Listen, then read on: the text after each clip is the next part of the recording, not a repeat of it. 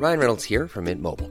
With the price of just about everything going up during inflation, we thought we'd bring our prices down.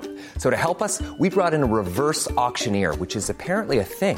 Mint Mobile unlimited premium wireless. Ready to get 30, 30, bit to get 30, bit to get 20, 20, 20, bit to get 20, 20, bit to get 15, 15, 15, 15 just 15 bucks a month. So, Give it a try at mintmobile.com slash switch.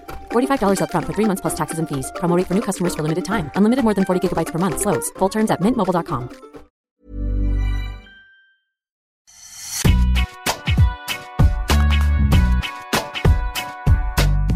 Bonjour et bienvenue dans Deep Impact, votre podcast tennis sur Eurosport. Je suis Seb Petit et pour parler de l'actualité de la petite balle jaune, notre consultant toute surface est là, Arnaud Di Pasquale. Bonjour à toi.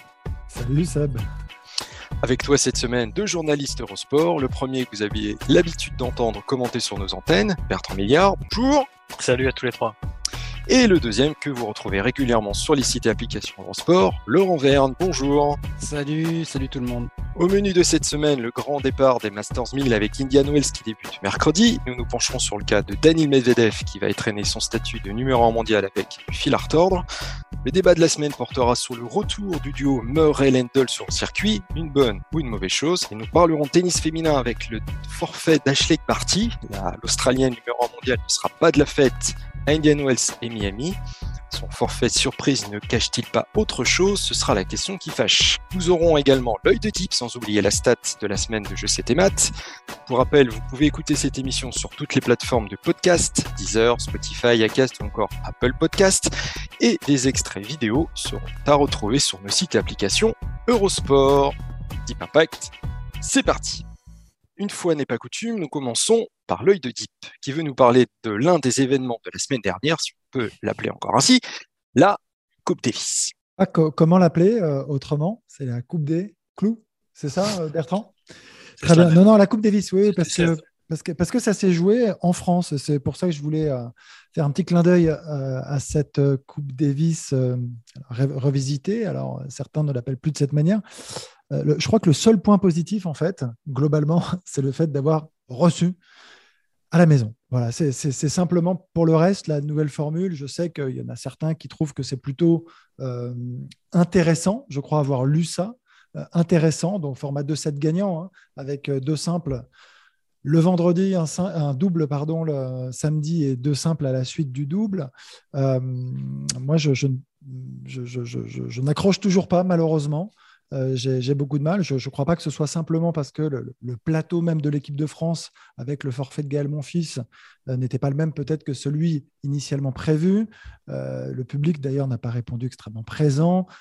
on, sent que, bah, sent terriblement que la Coupe Davis a perdu de sa superbe. Voilà, donc c'est finalement, j'avais envie de donner un petit point positif, mais il est très léger. Pour le reste, on souffre toujours de voir cette Coupe Davis euh, souffrir autant. Voilà, tout simplement. Je ne sais pas ce qu'en ce qu'en pensent les, les, camarades, mais voilà mon, mon, mon point de vue. C'est euh, catastrophique. Quoi. La Coupe Davis a eu lieu la semaine dernière. J'étais à peine au courant. Bon, je suis journaliste tennis, donc j'étais au courant. Mais, mais parce que tu okay, j'ai vu qu'il y, qu y, avait un France-Équateur, je ne sais pas où. Équateur. Voilà. Oui, oui c'est ça, avec euh, une énorme équipe d'Équateur, avec le fils Gomez et, euh, et euh, le, le, papa était là d'ailleurs aussi. Bah, pas, pas sur le terrain. Bah, tu vois, toi, tu as suivi de près. Non, euh, j'ai vu, vu, une photo passer.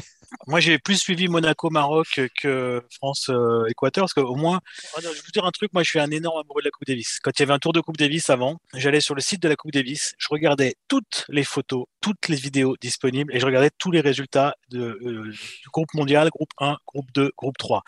Euh, J'adore le groupe 2 particulièrement, zone Euro-Afrique, Europe-Afrique avec des, des, matchs improbables, avec des Monaco-Maroc justement, des matchs comme ça, des, des, petits pays et tout ça. J'adorais ça et c'était c'était pour ces, ces, pays-là, ces joueurs-là, la possibilité de jouer des matchs au meilleur des cinq qu'ils n'ont évidemment pas la possibilité pour la plupart de faire euh, par ailleurs puisque ce n'est qu'en grand chelem. Donc c'était formidable de pouvoir les voir jouer dans ce contexte avec ce format fabuleux des deux simples vendredi et double le samedi et, et de simples dimanche. Si, euh, si, si, si, besoin de jouer le dernier. Et euh, on nous a volé tout ça, ça fait trois ans, je crois maintenant. Et euh, pff, voilà, quel intérêt d'aller voir un match avec le meilleur des deux sets. Bah, l'ambiance, l'ambiance qui a eu. Mais quelle ambiance, mais quelle ambiance, mais, mais, non, mais, mais l'ambiance, déjà pour avoir une, la plus grosse ambiance que tu vas avoir, c'est sur un 5-7. Donc sur des matchs en 3-7, c'est l'ambiance d'un tournoi de 150. Euh, ça m'intéresse pas. Et, et, en plus, le format ne m'intéresse pas non plus. La formule ne m'intéresse plus. Les trucs à la fin où tout le monde est regroupé, ça ne m'intéresse pas. Et euh, alors là, ils auront fait plus ou moins comme l'a dit Deep. Il a raison d'ailleurs. Effectivement, un domicile extérieur, parce qu'ils ont bien vu que ça manquait. Mais c'est sans saveur. C'est du Canada Dry. C'est, c'est, ça, ça, ça, veut ressembler à la Coupe Davis, mais ça n'est pas la Coupe Davis. Donc, euh, redonnez-nous du vrai. Euh, voilà, ça ressemble. Pas dire redonne-nous de l'alcool, mais en l'occurrence, donnez-nous la vraie Coupe Davis. C'est la seule façon de s'y réintéresser. Néanmoins, Monaco a gagné 4-0 contre le Maroc, donc bravo Monégasque. C'est mon équipe de cœur, équipe de, de, mon ami Guillaume Couillard. Mais euh, voilà. T'as un œil, toi, Laurent, à cette Coupe Davis ce week-end? Honnêtement, non. Euh, voilà, moi, je suis désolé, hein, c'était la fin de mes vacances. Là, je suis repris lundi, donc. Euh, moi aussi. Donc, la Coupe Davis euh, version Cosmos ne suffisait pas à me. J'ai regardé du sport en ce week-end, mais très honnêtement, pas la Coupe Davis. Non, la Rakuten Cup. Ah, pardon, la, la, Rakuten, oui. Non, c'est la troisième édition de la Coupe Davis nouvelle version, et à chaque, chaque année, il y a une nouvelle formule. Ce qui prouve quand même que cette cette Coupe Davis euh, nouvelle génération a été mal fagotée, mal pensée, mal préparée. Euh, je, la, on, un des gros arguments, c'était de dire euh, l'ancienne version avait un gros défaut, c'est que euh, elle prenait trop de place dans le calendrier et de moins en moins de grands joueurs la jouaient. Résultat, on nous a mis une phase finale qui dure 15 jours euh, dans 10 villes et 5 pays euh, entre fin novembre et début décembre l'année dernière. Je ne suis pas sûr que ce soit vraiment l'idéal pour résoudre cette problématique. Moi, il y a un truc qui pourrait vraiment, si ce n'est la sauver, en tout cas lui redonner de l'intérêt à mes yeux, c'est de sanctuariser la finale. C'est-à-dire, quitte à faire une phase de poule, euh, faisons-la ou faisons-les avant. Ah, la difficulté, c'est évidemment de trouver un moment dans le calendrier. Peut-être après l'US Open, ça pourrait être là. En tout cas, c'est toujours plus pertinent. Que Il y a une phase, de, une phase de poule hein, qui est prévue euh, le 14 oui, Ce que je veux dire, c'est qu'il faudrait une finale entre les deux finalistes, point barre. Et là, avec format euh, domicile extérieur, qui t'a tiré au sort, j'en sais rien, qui organise. Mais et là, l'affaire, peut-être même, soyons fous, en, en 3-7 gagnants. Mais c'est-à-dire de l'extraire de la phase actuelle qui regroupe les oui, quatre la, derniers faire, pays. faire une vraie finale, une vraie finale avec euh, bah une finale, c'est un contre un, c'est deux finalistes, voilà, et de la faire en domicile extérieur, je pense que ça pourrait lui redonner un petit peu de souffle parce qu'effectivement le est-ce côté... que le 7 à l'extérieur compte double? Le côté, non, même, même, plus, en, même plus en football, mon cher Bertrand. non, non, mais là, je te dis, là, c'est bien ce que tu nous fais un format Ligue des Champions, euh, donc ça devrait parler à piquer. Non, il faut, il faut en faire un événement. Et si tu veux en faire un événement, déjà la base, c'est que la finale soit un événement. Et le, le format home away, effectivement, on l'a retrouvé un petit peu ce week-end, mais on le retrouve sur des affiches qui, honnêtement, n'ont pas une grande saveur et un grand intérêt tennistique. C'était une finale à l'ancienne entre deux équipes. En fait, mais ça revient à une finale à l'ancienne. Oui. Bah, mais... Peut-être la finale, mais je ne suis pas certain. Parce que ça suffirait, voilà, c'est la question. Je ne crois pas. Ah, ce serait un pas en avant, en tout cas, par rapport à, à une finale à 12 ou 14 ou 18 euh, dans quatre villes et je ne sais pas combien de, pays. De pays. Enfin, ça, l'année dernière, pour moi, c'était vraiment complètement ridicule. C'était euh, insensé, quoi, comme truc. Et là, je crois que ça va être à Abu Dhabi euh, cette année. Donc, Oula, oui. ah, ça fait rêver. Voilà, bon, écoute, on verra. Il va y avoir de l'ambiance. Bon, donc on va pas se réconcilier tout de suite avec cette compétition. Une autre compétition va arriver mercredi qui vous passionnera peut-être davantage. C'est donc le premier Masters 1000 euh, de 2022 qui se lancera donc à Indian Wells sur la côte ouest des États-Unis. L'occasion de retrouver toutes les principales têtes d'affiche du circuit. Tout à fait sur la côte, hein, quand même, si je peux me permettre de. Oui, alors au sud des États-Unis, en Californie, en bas, mais en bas, en bas, en c'est bas bien à dans les terres, comme c'est dans le désert. donc, on va en suivant en particulier Daniil Medvedev, donc qui va concourir pour la première fois en tant que numéro 1 mondial. On a reçu Gilles Servara la semaine dernière qui nous parlait de de ce, de ce nouveau statut avec nous. Comment est-ce que tu le vois évoluer, toi? C'est très dur de répondre, je trouve, parce que c'est quelque chose de, de très personnel, euh, à mon sens, et que même si on regarde ce que j'ai entendu de la part de, de Gilles sur le discours qu'il a pu tenir, je pense que c'est quelqu'un qui euh, est très fort, euh, est très armé face à un ensemble de choses auxquelles nous, on ne ferait peut-être pas face, hein, tout simplement. Mais euh, mais malgré tout, ça doit être très lourd, très pesant, ça doit être terrible. Et je, me dis que humainement, euh, de, de, jouer dans ce contexte, avec son, son pays en, en, guerre, en tout cas, qui, à déclarer la guerre à un autre pays, parce que c'est plutôt ça, c'est, ça doit être terriblement dur. Avec, je ne sais pas s'il y a le regard aussi du vestiaire, je ne me rends pas compte hein, de tout ce qui va avec l'environnement, mais ce, poids et d'aller sur le terrain, entre guillemets, comme si de rien n'était, parce que même si ce n'est pas le cas, hein, parce que tu, tu l'as, mais tu ne peux pas en parler, parce que je crois qu'il ne peut pas en parler en plus. C'est surtout ça, ça doit être quand même extrêmement délicat. Bah, c'est terrible, donc j'ai du mal à répondre à sa place. Je peux pas. Je me base un petit peu sur les dires, encore une fois, de ce que Gilles nous a raconté. Je sens quelqu'un de costaud, de fort, qui va peut-être réussir, encore une fois, à faire face à une situation extrême et, euh, réussira peut-être à jouer un bon tennis et, justement, enfin, je sais pas, tenir son rang de numéro un mondial. Mais c'est dur. C'est terriblement dur. Lui disait qu'effectivement, ils avançaient dans le flou, hein, tous les deux, qu'ils étaient. Euh, qui savaient pas euh, le lendemain ce qui, ce qui, ce qui, allait se passer. Et que, en tout cas, on l'a reçu, on l'a reçu avant que l'on sache qu'il euh, jouerait désormais sous bannière neutre. il faut le dire qu'il a accepté ça. Et c'est vrai que Medvedev, il est connu pour être euh, extrêmement fort mentalement. Donc là, on va voir, on va voir s'il si, si, va en donner un nouvel exemple. Mais comment est-ce que tu sens ce tournoi, Bertrand c'est difficile effectivement de répondre. J'ai regardé tout à l'heure euh, le tableau des qualifs hommes et je vois euh, Igor Gerasimov, d'ailleurs le sosie de Sébastien voilà, Petit. Été sûr. voilà. Euh, ton sosie officiel. Ben oui, c'est ton sosie officiel. Ça, ça fait longtemps que je le dis, mais les gens maintenant les vérifier. Euh, avec rien à côté de son nom que ça fait bizarre. C'est la première fois de ma vie que je vois un tableau où il n'y a rien euh, à la place de la nationalité. Avant, il faut y avoir marqué, à l'époque de Zoltan Kurski, à un moment donné, dans les années 80, ce joueur était apatride, c'était marqué APA, vrai de, de hongrois. Mais euh, apatride, c'est une chose. Mais rien, c'est la première fois. Et je veux dire que ça fait bizarre, effectivement, dans un tableau, de dire, bah lui, il est rien. Ah oui, il est quoi Au fait, ça, il est biélorusse, donc il n'a pas le droit d'avoir son, ouais, Et je précise juste un truc, sur le site de l'ATP, le drapeau russe a été enlevé quasiment dans la foulée euh, de l'annonce. Bon, ça, c'est moi, moi personnellement, je suis contre ça parce que c'est pas Medvedev ou Gerasimov qui ont déclaré la guerre à l'Ukraine et ni les autres joueurs de tennis. Et euh, je trouve ça très dur pour eux d'être euh, autant euh, l'histoire du dopage, le fait aux Jeux Olympiques d'être sous bannière, le Comité olympique russe, ça, je peux comprendre très bien parce qu'il y a eu des, des, gros gros soucis de dopage avec la Russie. Mais là, de leur enlever carrément leur pays, leur nationalité, je comprends pas bien quel rapport. Bref, pour en revenir au sujet Medvedev, je pense que le fait que ce soit un Masters 1000 dans lequel il va étraîner voilà ce statut euh, vraiment de, de, numéro un, c'est pas c'est pas plus mal parce que les Masters 1000 c'est une chose, il en a déjà gagné, c'est pas les ça reste un très gros tournoi. Indian Wells souvent considéré comme le cinquième plus gros tournoi derrière les grands chelems, mais euh, c'est pas un grand chelem justement.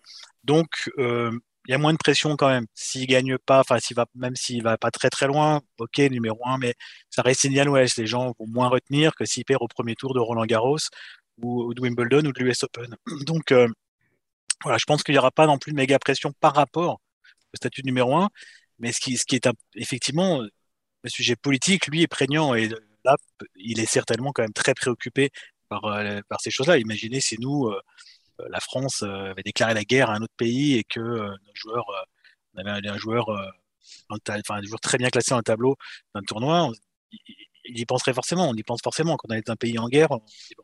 Mais sur le plan, en essayant d'occulter le côté politique et de parler que niveau tennis, voilà, s'il arrive, à, si lui arrive en tout cas à occulter le, à occulter le côté euh, politique, je, je pense que il ne se mettra pas une pression ultime parce qu'il est numéro un. Il l'a déjà été hein, dans les Masters 1000 à Miami l'année dernière, ça s'était pas très bien passé d'ailleurs, mm. mais bon, il avait moins d'expérience que maintenant. Il n'avait pas gagné encore un Grand Chelem. Euh, aujourd'hui, il a gagné un Grand Chelem. Il a effectivement échoué en finale euh, de très peu en Australie, mais voilà, je pense pas que ça va lui mettre une pression énorme, juste le fait d'être tout en haut du tableau. Après, concernant son, sa neutralité, c'est aussi pour les autres joueurs, hein, parce que je me souviens que Andrei Rublev, lui, il a reçu euh, des messages hyper agressifs euh, dans la foulée de l'attaque russe en Ukraine, et ça permettait aussi de calmer un peu le jeu avec les autres joueurs qui auraient pu aussi les montrer du doigt euh, parce qu'ils étaient russes. Donc, ça peut aussi se comprendre comme ça.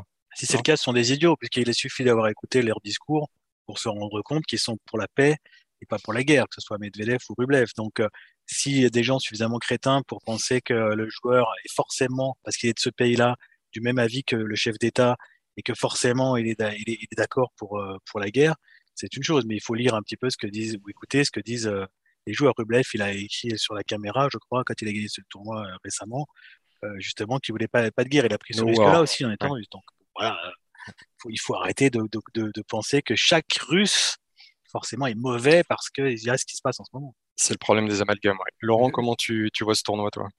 D'abord, euh, André Roublev, justement, a montré qu'on pouvait être performant dans ce contexte-là, à Marseille et à Dubaï. Donc, euh, c'est peut-être plutôt une raison d'être optimiste pour Dani Medvedev à, à, Indian Wells, même si c'est très difficile d'être dans sa tête. Donc, euh, moi, je pense pas que le vestiaire soit un problème. Euh, ce sont des joueurs qui ont une, enfin, un vécu très international. Dalin Medvedev, c'est quelqu'un qui est arrivé en France euh, il y a maintenant euh, de nombreuses années. Il y a passé toute la fin de son adolescence. Il est, voilà, c'est pas le russe enfermé chez lui et complètement affilié à la doctrine Poutine. Donc on est quand même très loin de ça et je pense que tous ces garçons sont suffisamment intelligents, à mon avis, pour, euh, pour faire la part des choses.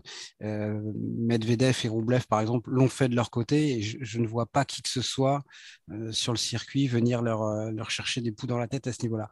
Après, il y a aussi, si on reste sur le côté purement tennistique, moi, j'attends de voir s'il va avoir vraiment digéré ce qui s'est passé en Australie, cette défaite extrêmement douloureuse contre Nadal,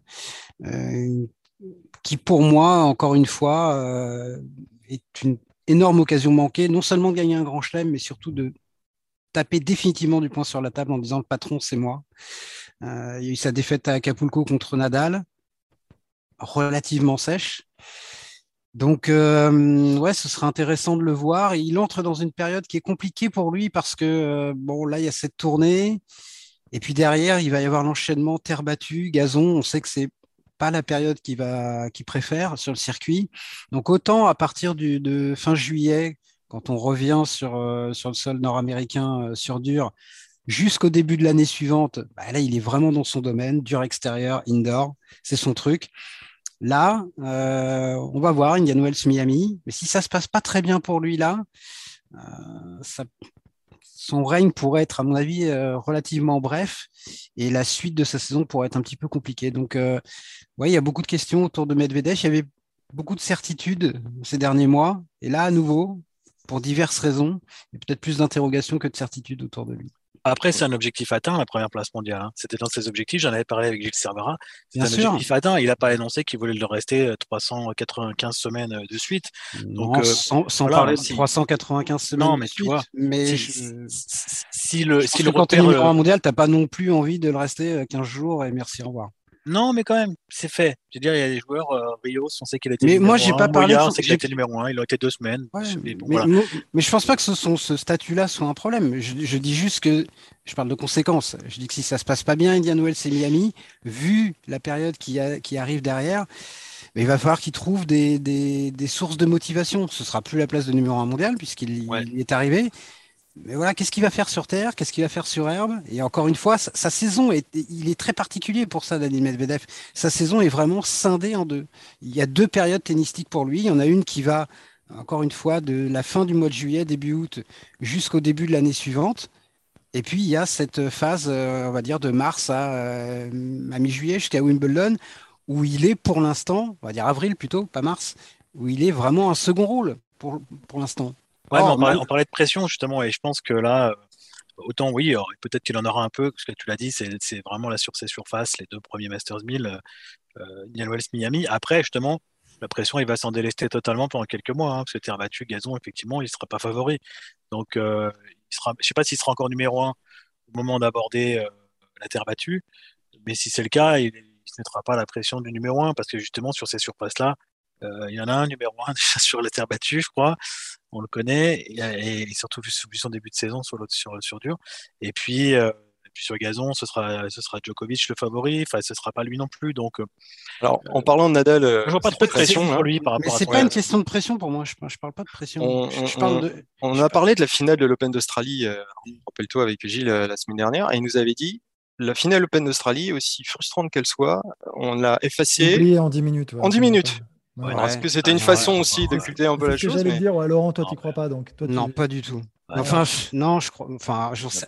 encore une fois, euh, Gilles connaît beaucoup mieux, euh, il connaît Daniel mieux que personne même sur le circuit, donc euh, c'est évidemment facile d'avoir un avis péremptoire, mais j'ai beaucoup de mal à y croire beaucoup, beaucoup de mal à y croire. Mais après, on verra, on verra ce qui va se passer. Federer nous avait dit quand même que après la finale Wimbledon 2019, qu'il avait été très déçu sur le coup, mais que je crois une demi-heure après, ouais, ça. une heure après, c'était oublié. C'est ça. C'est n'importe quoi. Donc non, non, c'est ça, c'est faux. C'est effectivement des éléments de langage. J'ai une petite stat à, vous donner, faire par notre partenaire Je 7 Maths pour montrer la ah. difficulté qu'il va avoir Medvedev a enchaîné. Parmi les 26 autres joueurs qui ont été numéro 1 mondial jusqu'à maintenant, seulement 6 ont fêté ça par un titre pour leur premier tournoi dans ce costume, et dont 2 sur les 15 derniers.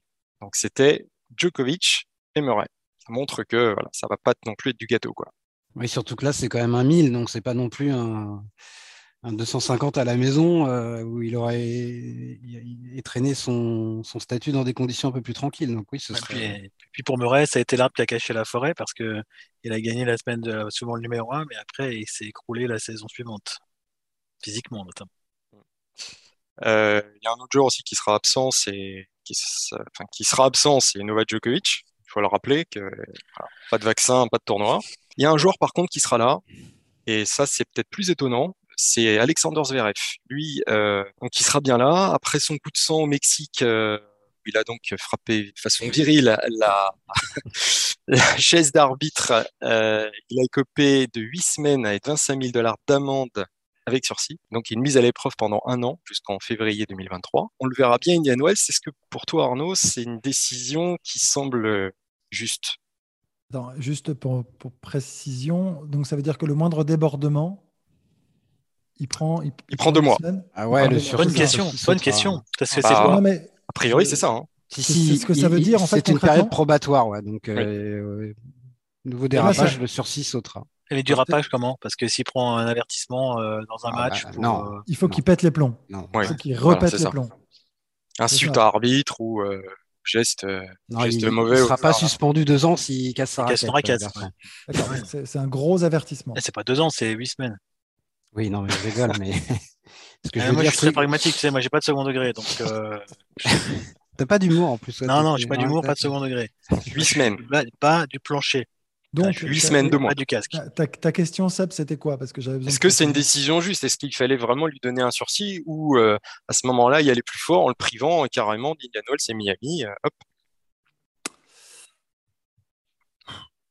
Écoute, je, je, non, mais j'ai lu quelques propos à droite, à gauche de joueuses notamment qui trouvaient que euh, il, devait écoper d'une amende, mais surtout oui, de, plus, si j'ai bien compris. Moi, j'ai du mal. Son pétage de plomb, il est, extrêmement violent. Il prend une grosse amende. Euh, ce, sursis, pourquoi le sursis? Est-ce qu'il ne faut pas, à la limite, euh, sur le moment, tout de suite, peut-être l'écarter d'un certain nombre de compétitions? Je, n'ai pas vraiment d'avis tranché malheureusement sur cette question. C'est, il est, il est, on le sent fragile le garçon quand même. C'est souvent qu'il hum, a euh, le pétage de plomb très proche.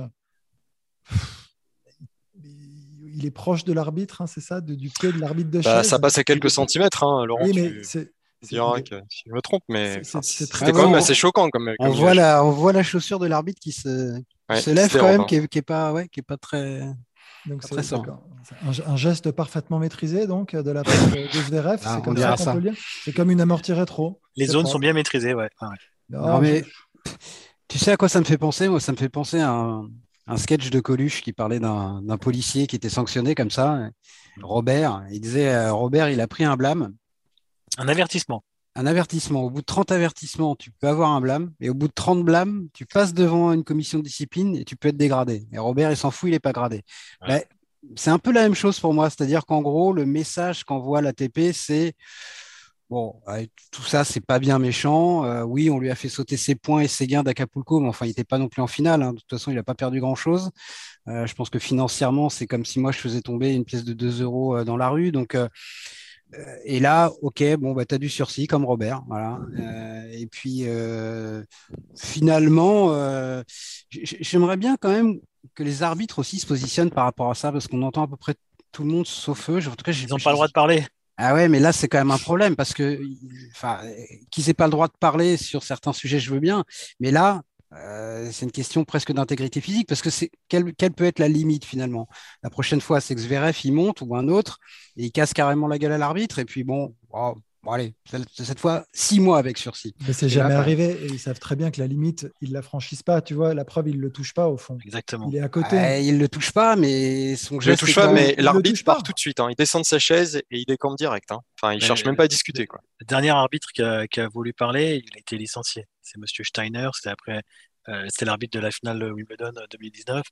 Et euh, le journal lui a demandé juste de demander son ressenti sur la finale, etc. Il a parlé des joueurs et tout ça.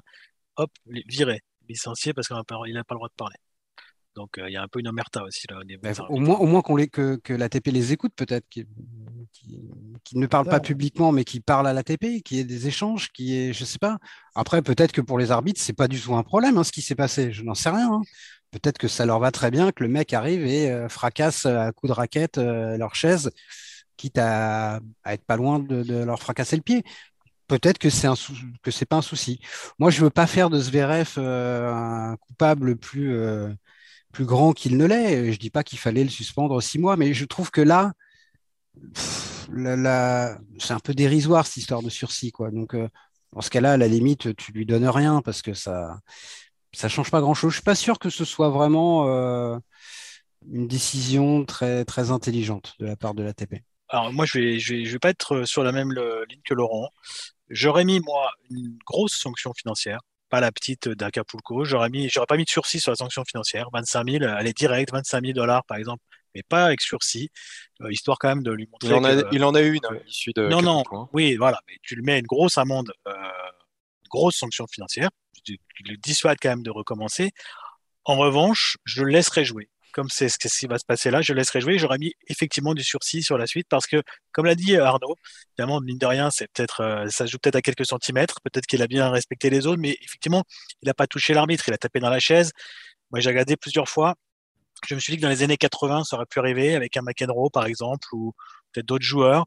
Euh, un Tarango. J'ai pas, souvenir, pas souvenir que McEnroe fait ça. McEnroe, c'était très violent verbalement, Connors aussi, mais j'ai pas souvenir où je me trompe. Est-ce que c'est hein. pire Est-ce que c'est pire de taper dans la chaise que d'être violent verbalement? Bah, Je suis pas sûr. J'ai vu Roddy qui est très violent verbalement avec Monsieur Connors et Lendl, ils humiliaient les arbitres. Normalement, ils les bah, humiliaient. Quoi. Jeff Tarango a, pu faire des choses aussi euh, comme ça.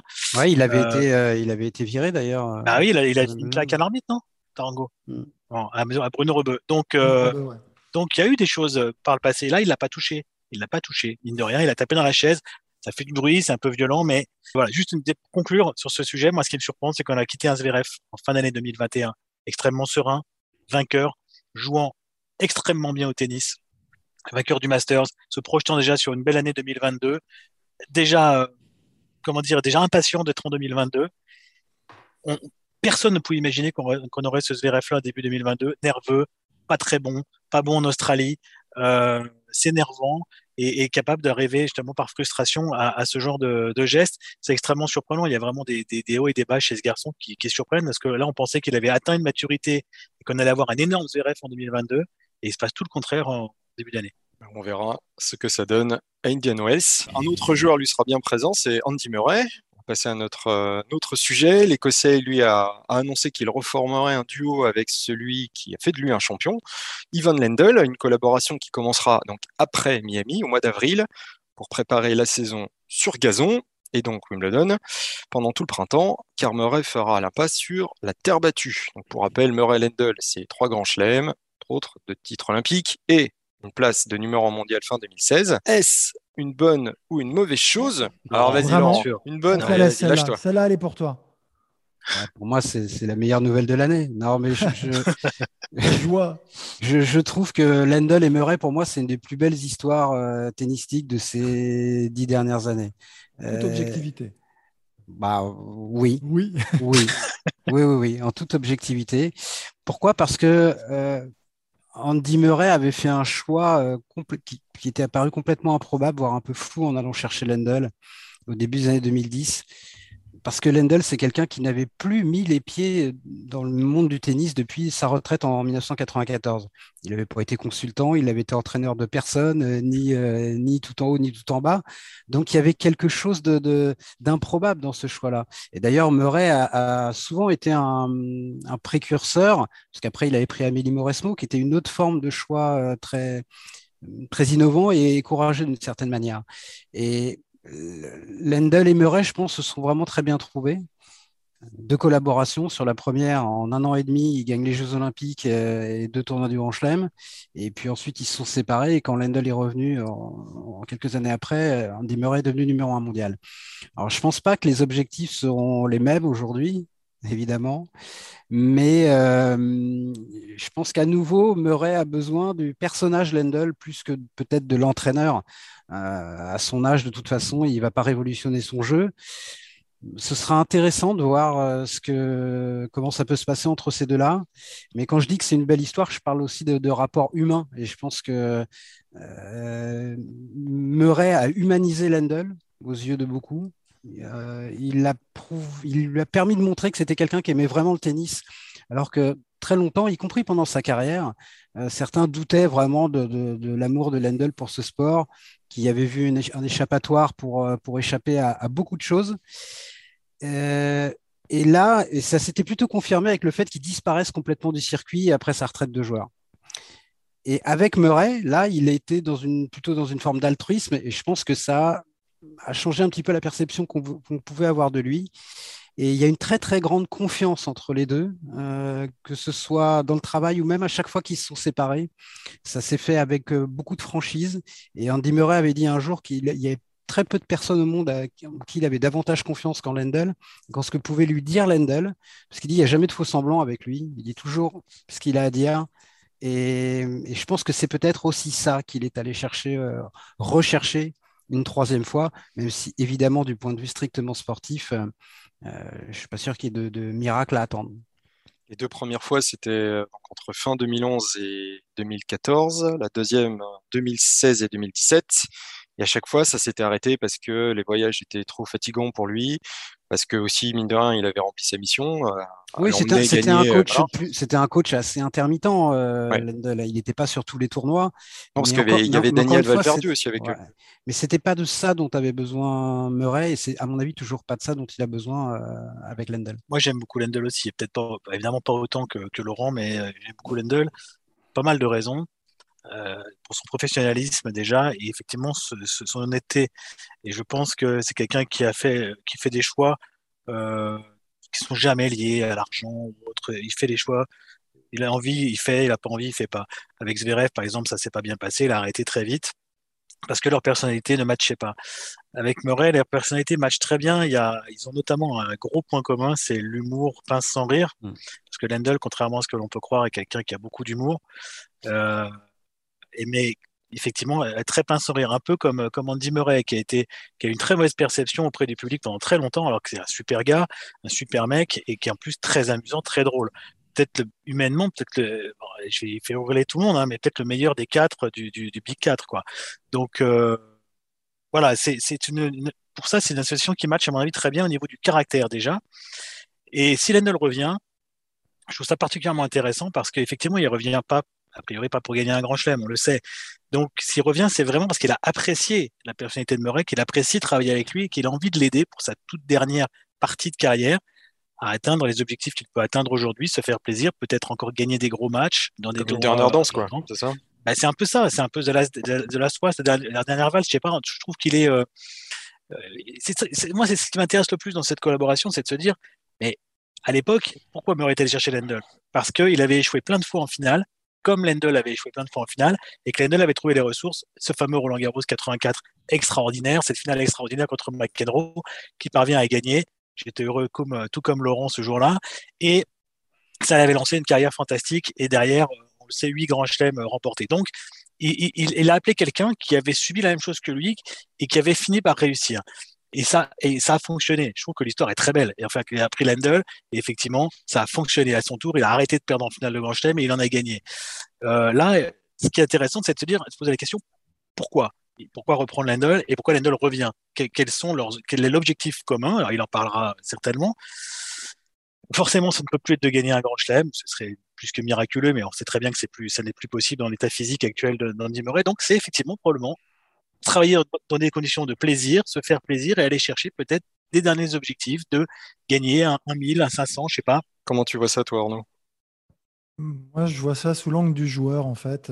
Et euh, je trouve, je, suis admiratif, en fait, parce que on a souvent, enfin, on pourrait penser, on peut souvent voir peut-être euh, qu'en fin de carrière, tu nourrisses moins d'ambition, et c'est ce que vous dites, il y a forcément peut-être moins d'ambition qu'à un moment. Alors, il y a de l'ambition, hein, mais elle est différente. Euh, et qu'en fin de carrière, après autant de pépins physiques, euh, dans un tel contexte, tu ailles rechercher ce qu'il y a de mieux pour toi et d'investir encore beaucoup dans ton projet, il y a un truc qui me plaît énormément là-dedans. Et, on peut dire, c'est pas qu'une question d'argent, parce qu'on pourrait répondre, ouais, ça va, il a l'argent. Il y en a d'autres qui ont du pognon, beaucoup d'argent, et qui le font pas. Et, donc, c'est encore croire en, quelques petites choses quand même. C'est sûr. Je veux dire, il le fait pas juste pour le plaisir. Il y a, cette notion hein, de, plaisir, mais il est convaincu aussi au fond de lui qu'il peut peut-être encore se passer des petites choses. Il met toutes les chances de son côté. Et ça se produira peut-être pas. Hein. Je dis pas que ça se produira, peut-être pas, mais il investit et il se dit moi, si peut-être je peux aller chercher, comme vous dites, à Wimbledon, huitième quart, une, une, deuxième semaine, un truc encore, des émotions qui, qui, qui, vont faire que je m'en souviendrai toute ma vie parce que j'arrive en fin de carrière, c'est ce que j'ai envie de vivre. Et eh ben, c'est avec lui qu'il faut, un, que je le partage, et c'est peut-être lui qui va réussir à me donner les clés. Voilà. Et je trouve ça absolument génial. Pour toi, qui es un ancien joueur, euh, Arnaud, justement, toi vraiment, ton ressenti, tu, tu penses, est-ce que tu penses qu'il peut, miraculeusement, je sais rien, mais est-ce qu'il peut gagner euh, Wimbledon en Non, non, non, non. C'est pour ça que je dis aller chercher autre chose, mm. mais ce truc-là est important pour lui. Je, voilà, c'est. Tu as, 100 fois raison, Arnaud. C'est-à-dire que s'il si, il perd euh, les armes à la main dans un quart de finale contre un très grand joueur à Wim en ayant fait un super tournoi, il en est c'est pas impossible ça pour le ça, Pas, ça c'est pas impossible. Ça c'est pas impossible. Euh, et que derrière il arrive peut-être, euh, j'en sais rien, à, gagner un, regagner un, tournoi et même un, même pas forcément un mille, mais regagner un, titre ou deux. Et, je pense que ces émotions là, euh, bah, il est il a envie de les revivre et il se sent capable de les revivre. On va parler maintenant de l'absence euh, majeure aussi des deux prochains gros rendez-vous, c'est celle d'Ashley Barty.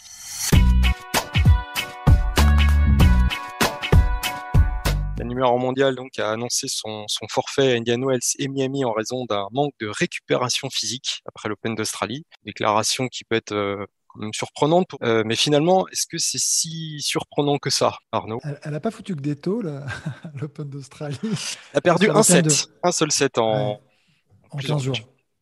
En 15 jours. Non, mais sur le thème de la récupération, je ne sais pas, après, il y a bah, En plus de 15 jours, parce qu'elle gagne l'Open d'Australie, et avant, elle gagne Adelaide, tu crois Non, non, mais est-ce qu'elle fait passer son bien-être avant, avant le tennis, non? Enfin, je sais pas, c'est pas un petit peu euh, euh, la ligne rouge, hein, enfin, le fil rouge, pardon, de, de sa de sa carrière. C'est, je sais pas, elle arrête pour euh, tenter de faire je sais plus quel sport, du cricket, je crois.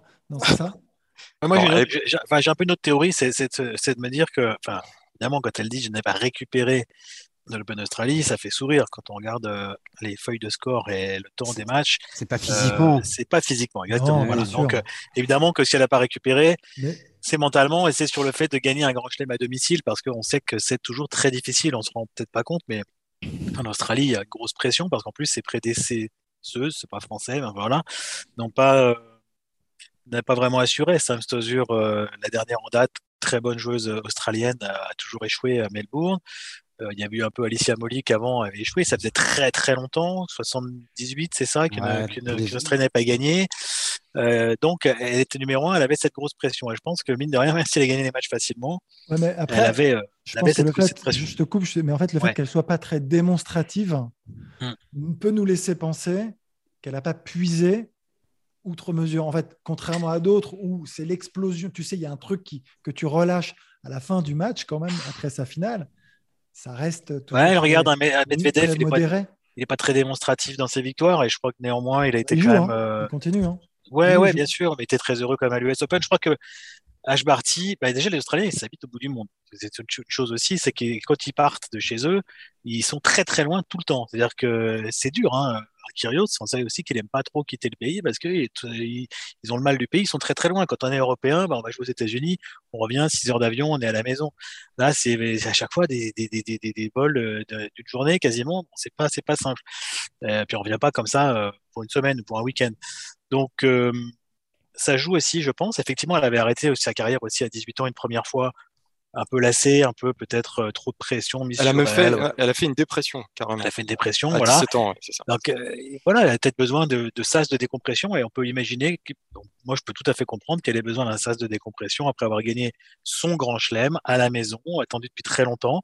Je pense qu'elle va avoir un objectif important maintenant, c'est de gagner le seul qu'elle n'a pas gagné, c'est-à-dire euh, US, hein, si je dis pas de bêtises. Ouais, euh, voilà, alors ces objectifs-là, mais son objectif, que, que, que ce soit pas d'aller jouer Indian Wells, c'est Miami, je peux le comprendre complètement. Et je comprends aussi que elle dit, j'ai pas récupéré, parce que je pense que c'est évidemment euh, l'énergie mentale dont, elle ne dispose pas suffisamment encore. Elle n'a pas encore récupéré toute son énergie mentale après avoir puisé dans ce domaine-là pour gagner euh, son grand chelem. Moi, ça me choque pas, ça me dérange ça, pas plus que ça. Ça t'était arrivé après ta, ta, ta, victoire à 15-5 euh, Tu avais eu du mal à Ça m'est arrivé après ma victoire, effectivement, tu l'as souligné, merci Arnaud, en 2008, euh, tournoi des journalistes non classés, euh, plus de 35 ans. On n'a toujours pas repris d'ailleurs. J'avais tout juste l'âge, donc, et, et j'ai pas repris après, effectivement. Et, et Frédéric Verdier, mon coach, m'avait dit, euh, final, ça se gagne. Je l'avais gagné, j'ai tombé comme Nadal, comme ça, dos sur la terre battue. Et derrière, j'ai arrêté ma carrière, mais il faut savoir s'arrêter au bon moment, donc, tu vois. C'est la trace. Je m'arrête, je m'arrête. Pardon, Pardon, Laurent. Après, Indian Wells, euh, Indian Wells, euh, c'est pas un tournoi qu'elle euh, qu'elle apprécie beaucoup. Elle l'a joué deux fois dans sa carrière. C'est deux victoires, deux défaites. En tout cas, ça montre aussi que, je pose la question à Laurent, que le classement, en fait, finalement, c'est que secondaire pour elle. Je ne sais pas si le classement est secondaire pour elle, mais ce qui est prioritaire pour elle, euh, c'est la gestion de son calendrier et de sa carrière. Et tout ce que vous avez dit, le fait qu'elle ait connu une dépression très jeune, euh, le fait aussi que les deux dernières années lui donnent finalement plutôt raison, parce qu'on sort de deux années très particulières avec le, le Covid. Et peut-être encore, encore plus pour les joueurs et joueuses australiens qui étaient à l'autre bout du monde et pour qui venir jouer en Europe, euh, aux États-Unis, ça, voulait dire euh, venir pendant de très très longues semaines alors que le contexte était très compliqué. Mais finalement, depuis qu'elle est revenue vraiment sur le circuit l'année dernière, bah, elle a quasiment pas connu de, de raté et elle domine vraiment.